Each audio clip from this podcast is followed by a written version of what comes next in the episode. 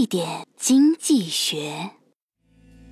女子请来一位道士驱鬼，说道：“最近实在是奇怪，先是上楼梯，那木头楼梯竟然就硬生生碎了；后来我又坐到椅子上，椅子竟然也折了。最恐怖的是，晚上睡觉的时候，床竟然也塌了。请大师救救我，我好害怕啊！”大师听罢，掏出一根摇木剑，舞动一通，剑指向女子，大喝：“傻逼，你该减肥了！”